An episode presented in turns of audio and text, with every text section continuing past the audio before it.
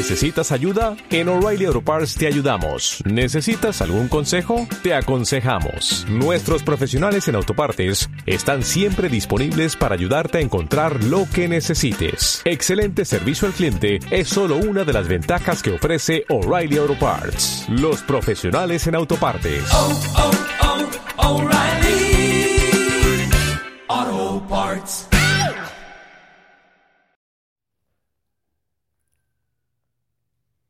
Muy buen día familia, que el Señor te bendiga, que tengas mucha paz en este amanecer. Hoy sábado y hoy estamos celebrando en la Iglesia Católica la solemnidad de San José, el esposo de María.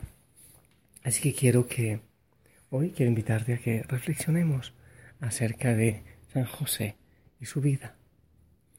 Aquí todavía oscuro. Hoy no está lloviendo el jardín tranquilo, todavía veo algunas estrellas y a, los a lo lejos los gallos que cantan. Aquí Paco y Claudio ya no madrugan a cantar. Se han vuelto perezosos mis ayudantes. Bendigo todo lo que harás y le pido al Espíritu Santo que venga a iluminar tu vida y también la mía. También iniciamos mañana la Semana Santa con Domingo de Ramos y debemos estar preparando el corazón para esta experiencia tan espiritual, una experiencia tan de Dios. Quiero invitarte a escuchar el Evangelio para que a partir de ahí sea el Señor quien nos diga qué hacer en este día. El Evangelio está tomado de San Mateo, en el capítulo 1. Jacob engendró a José, el esposo de María, de la cual nació Jesús, llamado Cristo. Cristo vino al mundo de la siguiente manera. Estando María, su madre, desposada con José, y antes de que vivieran juntos, sucedió que ella, por obra del Espíritu Santo, estaba esperando un hijo. José, su esposo, que era hombre justo, no queriendo ponerla en evidencia, pensó dejarla en secreto. Mientras pensaba en estas cosas, un ángel del Señor le dijo en sueños, José, hijo de David, no dudes en recibir en tu casa a María, tu esposa, porque ella ha concebido por obra del Espíritu Santo. Dará a luz un hijo y tú le pondrás el nombre de Jesús, porque él salvará a su pueblo de sus pecados. Cuando José despertó de aquel sueño, hizo lo que le habían mandado, lo que le había mandado el ángel del Señor. Palabra del Señor. Familia, he estado pensando en lo siguiente. En, en este tiempo, los famosos o los que quieren serlo tienen asesores de imagen. Estamos en la época del ruido. Los asesores de imagen, ¿qué es lo que hacen? Es decirle a la persona cuándo debe hablar, cómo debe hablar y qué decir, con quién salir y en, en qué circunstancias. ¿Qué cosas hacer para que su imagen no desfallezca en la opinión social? No sé si alguna vez has hablado con un asesor de imagen o, te has puesto a pensar en ello. Los políticos tienen, los cantantes tienen, algunos actores tienen asesores de imagen. Para mantener la imagen hay que hacer muchas cosas. Por ejemplo, de vez en cuando hacer un escándalo para no eh, perderse eh, de la memoria de la gente, para estar siempre vigentes. Hay que hacer un escándalo, por ejemplo, eh, no sé, salir con alguna persona famosa también, o al contrario con una que sea menos famosa, o mm, que se ha visto haciendo una obra altruista, por ejemplo. O en algunos momentos, para eso los asesores saben muy bien eh, hacer un escándalo, por ejemplo, salir o, estar eh, siendo filmado en una relación prohibida, quizás una tendencia medio lésbica o gay, eh, en fin, muchas cosas. Los cantantes lo hacen, hacer un video medio extraño, montarse en una relación extraña, alguna cosa manejan los asesores de imagen, pero lo que se busca es no salir de, de la mente mantenerse vigente. Uno lo ve mucho y en los programas de farándula eh, es donde más salen los temas de los asesores de imagen con los escándalos eh, para las personas que les pagan. A nivel de política también. He sabido, por ejemplo, de muchos políticos o presidentes que eh, se hacen autogolpes. la mente funciona de una manera muy especial.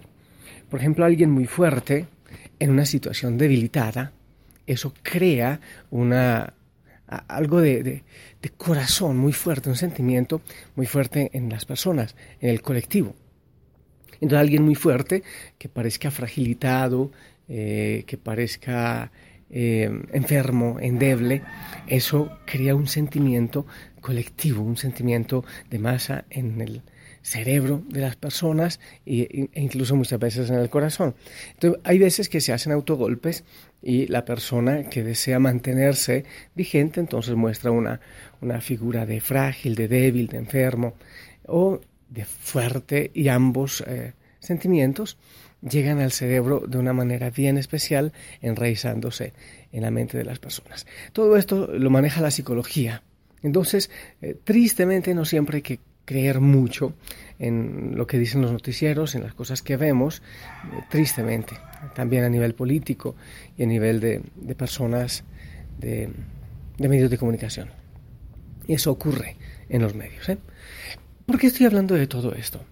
Porque, al contrario, San José, el hombre del silencio, el hombre oculto, para nosotros Aquí vemos eh, una persona que tiene no sé cuántos miles de seguidores en Facebook, en Twitter, en, los medios. Es el más amado. Un chico, una chica cuando tienen no sé qué, 300 eh, amigos en Facebook se sienten absolutamente felices. Y viene a nosotros la imagen del silencio, de no tanto ruido, de estar oculto de José. No hay una sola palabra de José en la palabra de Dios. No hay, no hay. Pero, pero, ¿qué nos lleva a querer a José? No lo que hayan dicho los asesores de imagen de San José y los ruidos y, y todo, toda la bulla que hizo, sino precisamente el silencio. El hombre que en silencio aceptó a la Virgen María, el hombre que escuchó la voz de Dios en su mente y en su corazón e hizo la voluntad del Padre.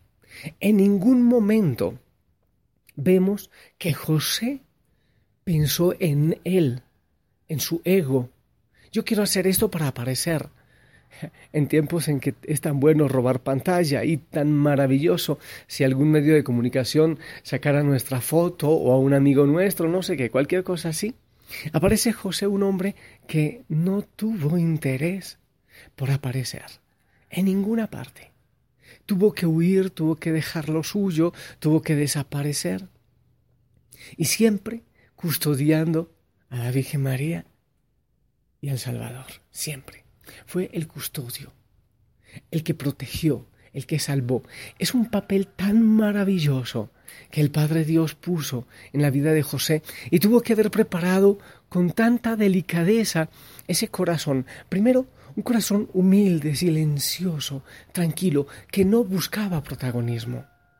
Pero también un corazón fuerte, en medio de esa debilidad, de esa ternura, de ese cariño, un corazón fuerte para proteger al Salvador, para poder huir, para poder guiar a la familia de Nazaret, un corazón fuerte. Pero también un corazón con mucho oído que era capaz de escuchar lo que el Padre decía. En sueños, el Señor le dijo que aceptara a la Virgen María, porque ese hijo era obra del Espíritu Santo. En sueños le dio como paternidad al decirle le pondrás el nombre de Jesús. En sueños le dijo también que huyera a Egipto, que huyera porque el niño estaba corriendo peligro. Y José escuchó. Un corazón obediente. Pudo haber dicho, no, pero, pero yo quiero otra cosa. Yo quiero vivir un hogar diferente. Yo no quiero estar en esta situación. Pero José siempre entregó su vida, ofreció su vida, ofreció su protagonismo para que aparezca, para que aparezca Jesús, para que aparezca el Salvador. ¿Qué tenemos que aprender de José en esta solemnidad de San José? Ese silencio, esa humildad, ese cariño, pero también esa fuerza. En medio de tanto ruido, en que nos gusta aparecer, en que queremos eh, desaforarnos en, en mensajes, en ruido, en que nos vean, en medio de esta aldea global, en que todo se conoce, que podemos ir al otro lado del mundo en segundos y conocerlo todo, que desaparece la persona. Nosotros tendemos a querer aparecer, claro, porque en medio de la globalización desaparece la localización, desaparecemos las personas. Entonces queremos aparecer, pero en medio de eso el Señor nos regala la imagen hoy de José, el hombre del silencio el hombre de la humildad, el hombre de la escucha, el hombre de la entrega. Aprender a custodiar al Salvador, sin ocuparse de sí, sin ocuparse de su propio protagonismo y de su propia imagen. Creo que en eso debemos meditar hoy, en ese silencio. Y me parece hermoso en estos días estoy promoviendo mucho el silencio en nuestros grupos, el no aparecer tanto. Qué bueno que en nuestros grupos aparezcan sí los que pastorean con un mensaje bonito, con un mensaje de bienvenida, de saludo, de paz, obviamente en los grupos donde hay acuerdo para que ocurra. Y qué bueno pedirle a San José que ore, que interceda por nosotros, que nos gusta tanto la fama, la grandeza, que nosotros también desaparezcamos para que aparezca el Señor. ¿Te parece? Meditemos eso. El silencio.